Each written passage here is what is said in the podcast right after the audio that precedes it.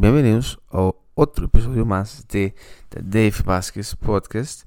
Y para el episodio de hoy voy a estarles comentando acerca de algo que me parece em, acerca de la compra, valga la redundancia, de Elon Musk con Twitter.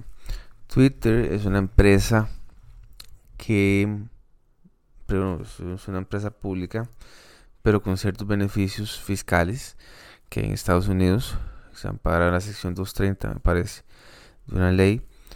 Y em, la fundó Jack Dorsey en 2009-2008.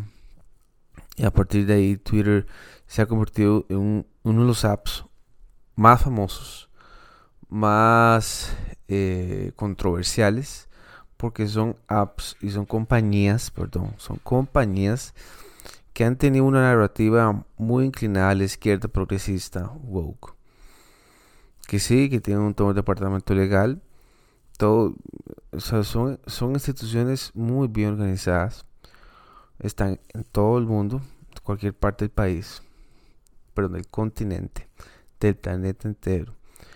Y son empresas que, es una empresa que, que hasta la actualidad, hoy 2022, tuvo y manejó una narrativa, solo una narrativa, y esa era la única narrativa con la, que, cual, con la cual ocurrían y con la cual ocurrieron durante muchísimos años. Twitter para mí em, es como un barrio, no es un condominio, es un barrio, ¿verdad? Donde se pueden ver de cualquier tipo, vamos a ver, se pueden ver demasiadas cosas pues educacional a veces, pero muy poco. Eh, imagínense ustedes que la pornografía está permitida en Twitter. Demasiado spam. O sea, es un app que tiene demasiado spam. Es demasiado spam. Bots también. Em, los algoritmos creo que están controlados y manejados por la empresa para manejar una narrativa y que solo esa narrativa corra. Para el 2020 lo podemos ver con las elecciones presidenciales en Estados Unidos y también eh, con el tema del coronavirus. El tema de las inyecciones, eh, coronavirus, elecciones presidenciales, eh, trending topics super dirigidos a un target y donde básicamente la izquierda progresista era la que estaba ganando en ese, en ese app, era en esa compañía, o estaba influenciada por muchísimo progresiva. Y, y solo esa era la narrativa. Entonces, claro, viene y entra Elon Musk y paga 40, eh, más o menos sí creo yo, como 43 billones de dólares. O sea, es muy poca la gente que tiene esa cantidad de plata y que está destinado o tiene una misión en específico en gastarla en Twitter. Hay algo detrás, ¿verdad? Elon Musk es un empresario, pero aparte de empresario, creo yo, es la mentalidad que tiene Elon Musk. Elon Musk creó el PayPal al final de los 90. Y es una cosa muy visionaria que muy poca gente tiene. Creo y pienso también que al ser un único dueño, pues va a dirigir la casa a como le convenga, a su gusto. Es una persona sumamente joven, tiene 50 años y puede vivir fácilmente otros 50 años más. Vive hasta los 100 años. La gente cambia, sus pensamientos cambian, cambian, sus, sus conceptos de vida pueden cambiar. Y hoy podemos ver un Elon muy natural, muy sencillo, entre comillas, o esa es el, eh, o eso ha sido lo que él quiere que nosotros veamos de él y que él no sepa quién es él también, o que él sepa quién es él. No sé qué intereses tiene detrás de Twitter, ya que es una empresa privada, pero por sus hechos hablará.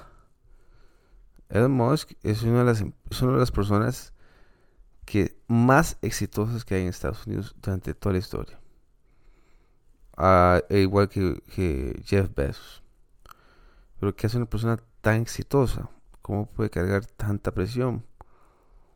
Pues se carga con la presión, ¿verdad? Eh, es un abocado por el free speech, por la libertad de prensa, por el que yo quiera decir una cosa y la otra persona tiene derecho, tiene el deber de escucharme. Además, no tiene el deber de escucharme, pero tiene el deber de respetar lo que yo piense. Y el free speech o, la o, esa, esa, libertad de cátedra es simplemente que los dos van a ver uno va a haber un tema y sobre ese tema hay dos opiniones o tres, cuatro, cinco opiniones y no puedo tachar a ninguna de esas voces. Pero Twitter era lo que venía a hacer callaba solo, callaba las cuatro voces y solo dejaba una. O callaba la otra opinión de la derecha y solo persistía una opinión. Porque si no la otra era desinformación.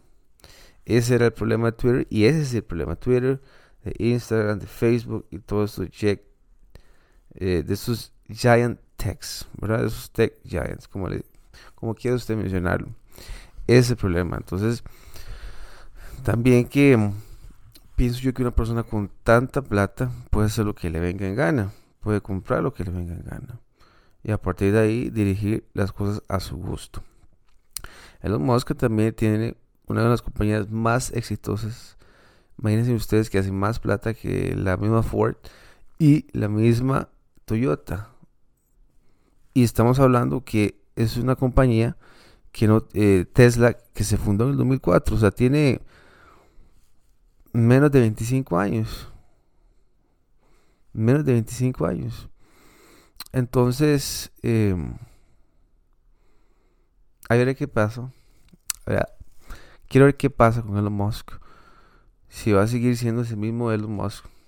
Eh, gracioso en Twitter. Sarcástico. Cero progresista. Desinfect eh, más que todo yo diría que está desinfectado de ese liberalismo progresista o izquierda. Y no podría decirle que es conservador jamás, eh, pero sí podría decir que está más en el centro derecha que centro izquierda. Entonces, em, quisiera ver qué pasa. Em, también tiene una compañía que se llama Neurolink, que es básicamente es una compañía que está predestinada a crear chips para implantarlos para un para un motivo específico, para algún daño cerebral. Tiene Tesla, SpaceX y era Twitter. O sea, tiene 24, el día tiene 24 horas. ¿Verdad? ¿Cómo hace para repartirse entre esas cuatro compañías? Simplemente ya tiene la gente ahí a cargo y nada más. Él llega, ve algunos detalles principales y, pone a la gente que decía por él. Y depende de esas decisiones, pues él, a veces tendrá que intervenir o no. Porque eso es parte de ser un líder. Tiene que confiar en la gente que trabaja para usted. Eh, entonces, veremos a ver qué pasa con Elon. Eh, Twitter actualmente es eh, un sitio que mm, no me gusta porque está muy parcializado hacia un lado y, y muy poco por otro lado. Entonces, em, la gente, más que todo el progresismo está totalmente enojado, decepcionado, con ira, porque como una persona como Elon Musk eh, adquirió la compañía, la propuesta de los, de los, más que todo el haber comprado 3 millones, 3 billones de dólares en acciones, ya era un indicio. Este, y, y pagar 43 billones de dólares por un app como Twitter, que es una urba, o sea, es como decir tirbraces de la abuelita. Perdón, eh, sí, tirbraces no. Es como decir a la abuelita, la Carpio. es un lugar así, ¿verdad? Que es un ecosistema no es sano. Eh, y que veremos a ver qué pasa con el Twitter de Elon Musk. Em, por supuesto que hay toda una agenda. Y, eso, y eso es lo que más me importa. Eh, como les dije, es una persona que tiene demasiado por vivir. Tiene demasiado por vivir. Esperemos que viva bastante y que siga siendo ese Elon Musk, como ya les dije. Pero la gente cambia también. ¿Qué pasa si el día de mañana tiene otro tipo de intereses las cuales ya yo no esté a gusto? Vean lo que pasó con Facebook. ¿Quién utiliza Facebook ya? O sea, eh, ya no hay nadie ahí en Facebook. Entonces, ahora se convirtió en Metaverse y, ya y listo. Entonces, eh, hay mucho prospecto con Elon, muchísimo por venir con él. Eh, le van a tirar y van a querer tratar de, destruir ese personaje de Elon Musk. ese Iron Man, digamos, de los Avengers, porque ese es Elon Musk, el Iron Man, exitoso, eh, todo un empresario con una característica muy particular a los diferentes gurús o CEOs que hay actualmente. Eh, y eso es básicamente el comentario, lo que yo siento acerca de Elon Musk. Me gusta el personaje, pero la gente cambia y su percepción de vida cambia a través de la a través de los tiempos y a través de los años. Este, entonces veremos a ver qué pasa con él. Chicos, una vez más, gracias por escucharme. Y cuéntenme este, qué les parece. Eh, y compartan este episodio con alguien más que le gusta todo ese tipo de, de noticias corporativas o de Elon Musk. Y este, nos estamos escuchando en el próximo episodio. Chao.